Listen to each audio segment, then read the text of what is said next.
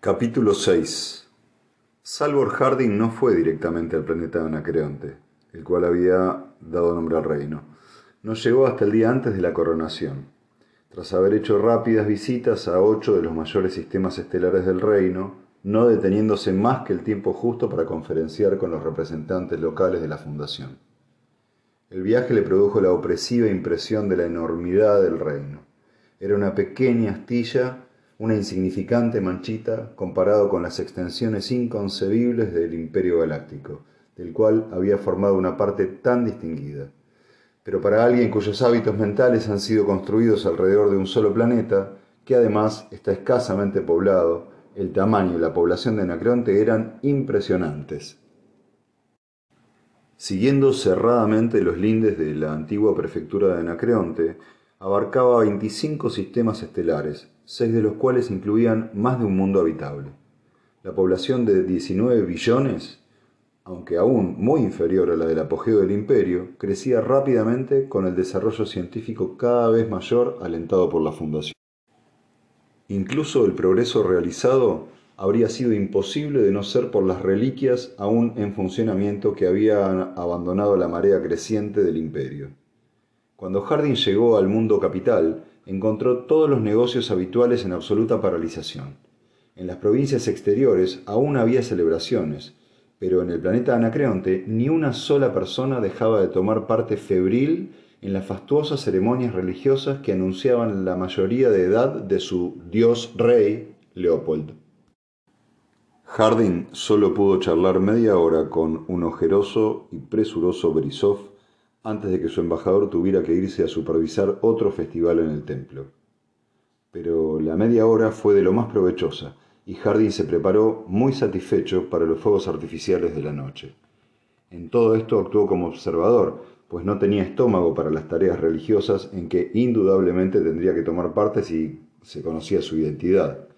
De modo que cuando la sala de baile del palacio se llenó con una reluciente horda de la nobleza más alta y distinguida del reino, se encontró pegado a la pared, casi inadvertido o totalmente ignorado. Había sido presentado a Leopold como uno más de la larga lista de invitados y a una distancia prudencial, pues el rey permanecía apartado en solitaria e impresionante grandeza, rodeado por su mortal aureola, mortal aureola de radioactividad.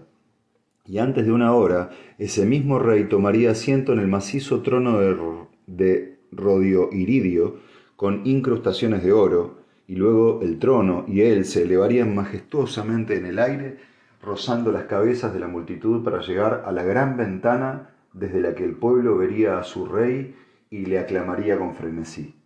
El trono no hubiera sido tan macizo, naturalmente, si no hubiera tenido que albergar un motor atómico. Eran más de las once. Harding se impacientó y se puso de puntillas para ver mejor resistió la tentación de subirse a la silla, y entonces vio que Wenis se abrió paso entre la multitud en dirección hacia él y se tranquilizó. El avance de Wenis era lento. Casi a cada paso tenía que cruzar una frase amable con algún reverenciado noble cuyo abuelo había ayudado al abuelo de Leopold a apoderarse del reino y a cambio de lo cual había recibido un ducado. Y luego se libró del último par uniformado y alcanzó a Harding. Su sonrisa se transformó en una mueca y sus ojos negros le miraron fijamente por debajo de las enmarañadas cejas con brillo de satisfacción. Mi querido Harding, dijo en voz baja, debe usted de aburrirse mucho, pero como no ha revelado su identidad... No me aburro, Alteza. Todo esto es extremadamente interesante. En términos no tenemos espectáculos comparables, como usted sabe. Sin duda, pero ¿le importaría ir a mis aposentos privados donde podremos hablar largo y tendido y con mucha más intimidad? Desde luego que no. Cogidos del brazo, los dos subieron las escaleras y más de una duquesa viuda alzó sus impertinentes ojos con torpeza, preguntándose quién sería aquel desconocido insignificantemente vestido y de aspecto poco interesante al que el príncipe regente confería un honor tan señalado. En los aposentos de Wenis, Harding se puso a sus anchas y aceptó una copa de licor servida por la propia mano del regente con un murmullo de gratitud. Vino de Locris, Harding, dijo Wenis, de las bodegas reales. Tiene dos siglos de antigüedad, es de la cosecha de diez años antes de la rebelión seoniana. Una bebida verdaderamente real, convino Harding cortésmente. Por Leopold I, rey de Anacronte. Bebieron y Wenis añadió blandamente en una pausa. Y pronto emperador de la periferia, y más adelante, quién sabe, es posible que algún día de la galaxia eh, pudiendo volver a unirla. Indudablemente, gracias a Anacronte, ¿por qué no? Con la ayuda de la Fundación, nuestra superioridad científica sobre el resto de la periferia sería incuestionable. Harding dejó su copa vacía y dijo, Bueno, sí, excepto que, naturalmente, la Fundación debe ayudar a cualquier nación que solicite su ayuda científica, debido al alto idealismo de nuestro gobierno y el propósito grandemente moral de nuestro fundador, Ari Seldon, no podemos tener favoritismos. Es algo que no se puede evitar, Alteza. La sonrisa de Wenis se ensanchó. El espíritu galáctico, para usar la expresión popular, ayuda a los que se ayudan a sí mismos. Comprendo perfectamente que la Fundación, abandonada a sí misma, nunca cooperaría. Yo no diría eso. Empecemos... Perdón, yo no diría eso. Hemos reparado el crucero imperial para ustedes, aunque mi junta de navegación lo deseaba para fines de investigación. El regente repitió irónicamente las últimas palabras.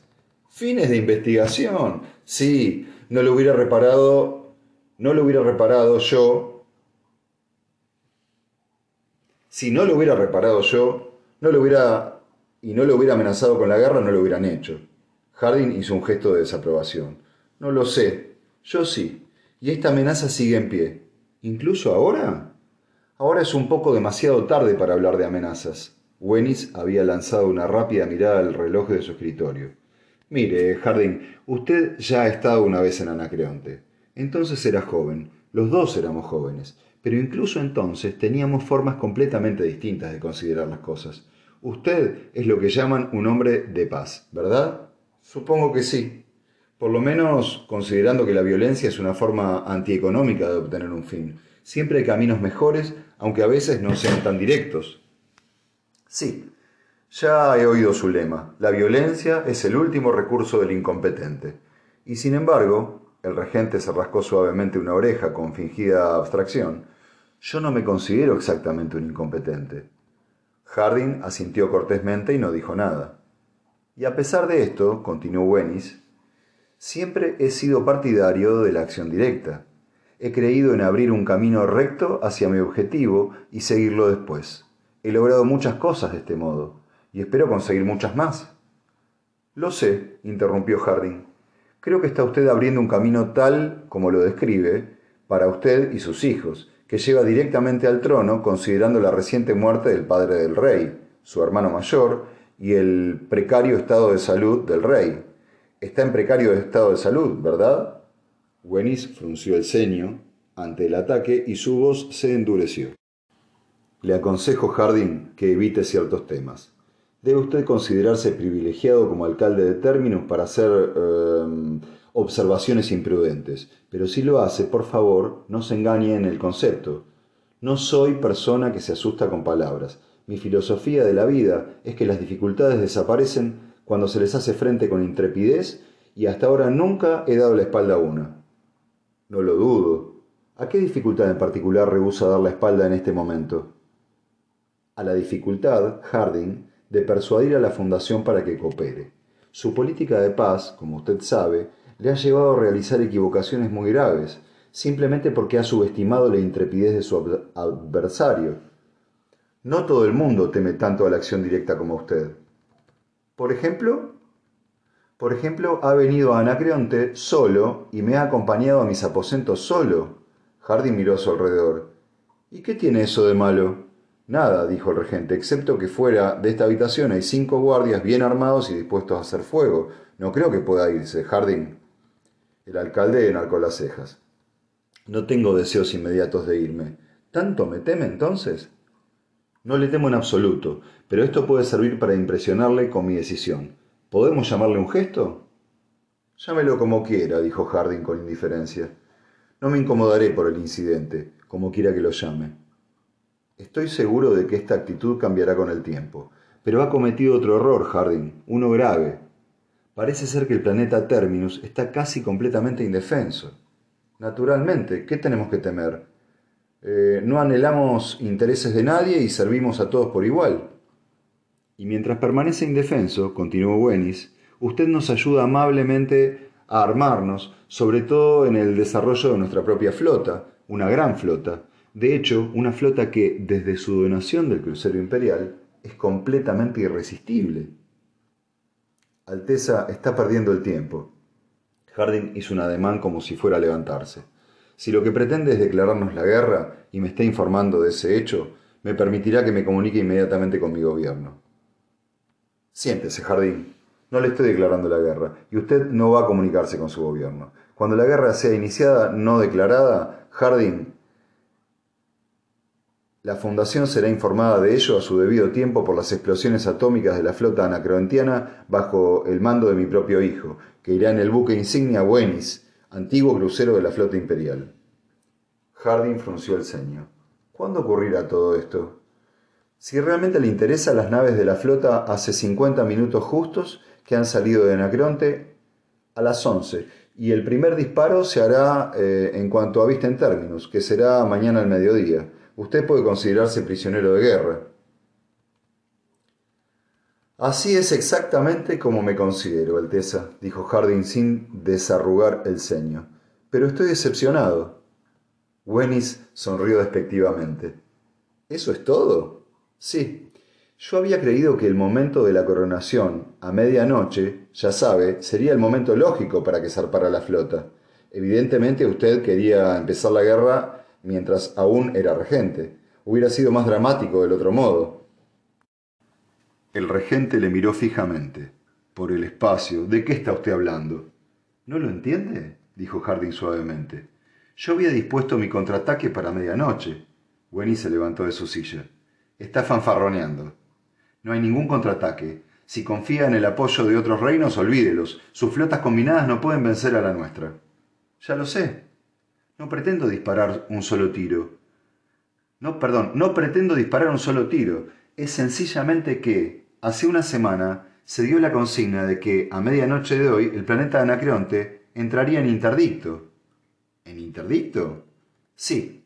Si no lo comprende, puedo explicarle que todos los sacerdotes de Anacreonte van a declararse en huelga, a menos que yo dé la contraorden. Pero no puedo hacerlo mientras esté incomunicado, ni lo haría aunque lo estuviera. Se inclinó hacia adelante y añadió con súbita animación. ¿Se da cuenta, Alteza, de que un ataque a la Fundación no es nada menos que un sacrilegio de la mayor magnitud? Wenis luchaba visiblemente por recobrar el control de sí mismo. Déjese de cuento, Harding. Resérvelos para el pueblo. Mi querido Wenis, ¿para quién cree que me los reservo? Me imagino que durante la última media hora todos los templos de Anacronte han sido el centro de una gran multitud que escucha a un sacerdote que les habla de este mismo tema. No hay ni un solo hombre ni una mujer de Nacronte que no sepa que su gobierno ha lanzado un infame ataque no provocado contra el centro de su religión. Pero ahora solo faltan cuatro minutos para medianoche. Será mejor que vaya a la sala de baile y observe los acontecimientos. Yo estaré aquí a salvo, con cinco guardias detrás de la puerta. Se recostó en su silla, se sirvió otra copa de vino de locris y miró hacia el techo con perfecta indiferencia. Wenis atronó la atmósfera con un juramento ahogado y salió apresuradamente de la habitación.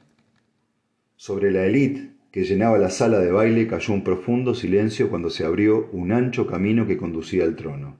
Leopold estaba sentado en él, con los brazos cruzados, la cabeza alta y el rostro impasible. Los enormes candelabros habían sido apagados y en la amortiguada luz multicolor de las diminutas bombillas de átomo que adornaban como lentejuelas el techo abovedado, la aureola real se destacaba brillantemente, elevándose sobre su cabeza para formar una corona llameante. Wenis se detuvo en las escaleras. Nadie le vio. Todos los ojos estaban fijos en el trono.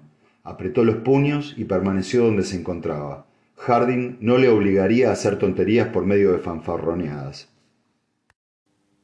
Y entonces el trono se movió se elevó en silencio y avanzó. Fuera del estrado, bajó lentamente los escalones y después, a quince centímetros sobre el suelo, avanzó en horizontal hacia la enorme ventana abierta.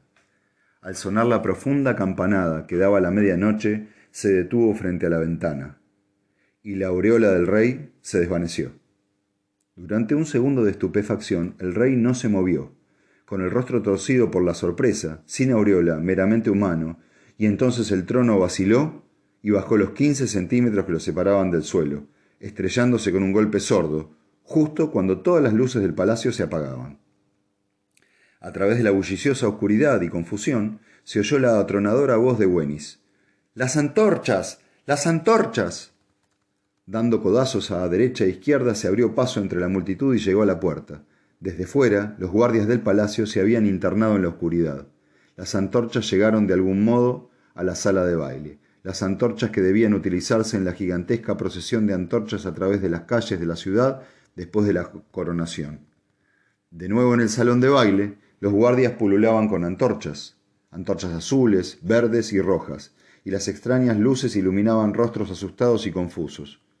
No hay daños, gritó Wenis. Manténganse en sus puestos. La electricidad volverá dentro de un momento.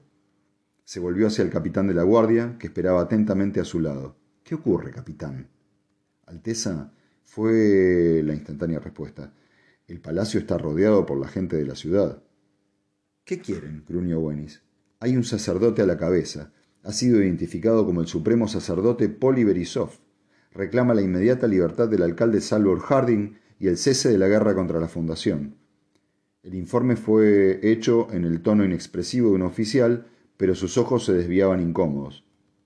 Wenis gritó: Si cualquiera de ellos intenta pasar las puertas del palacio, dispárele a matar. Por el momento, nada más. Déjelos gritar. Mañana pasaremos cuentas. Las antorchas habían sido distribuidas y la sala de baile volvía a estar iluminada. Wenis corrió hacia el trono, aún junto a la ventana, y ayudó a levantar a el asustado Leopold, pálido como la cera. Ven conmigo. Lanzó una mirada por la ventana. La ciudad estaba completamente a oscuras. Desde abajo llegaban los roncos y confusos gritos de la muchedumbre. Solo hacia la derecha, donde estaba el templo Argólida, había iluminación. Juró irritadamente y arrastró al rey lejos de allí. Wenis entró como una tromba en su habitación, con los cinco guardias tras los talones. Leopold le siguió con los ojos desorbitados, enmudecido por el susto. Harding, dijo Wenis vivamente, está jugando con fuerzas demasiado grandes para usted. El alcalde ignoró al regente, permaneció tranquilamente sentado a la luz nacarada de la bombilla de átomo de bolsillo que tenía al lado, con una sonrisa irónica en su rostro. Buenos días, Majestad, dijo Leopold. Le felicito por su coronación, dijo a Leopold.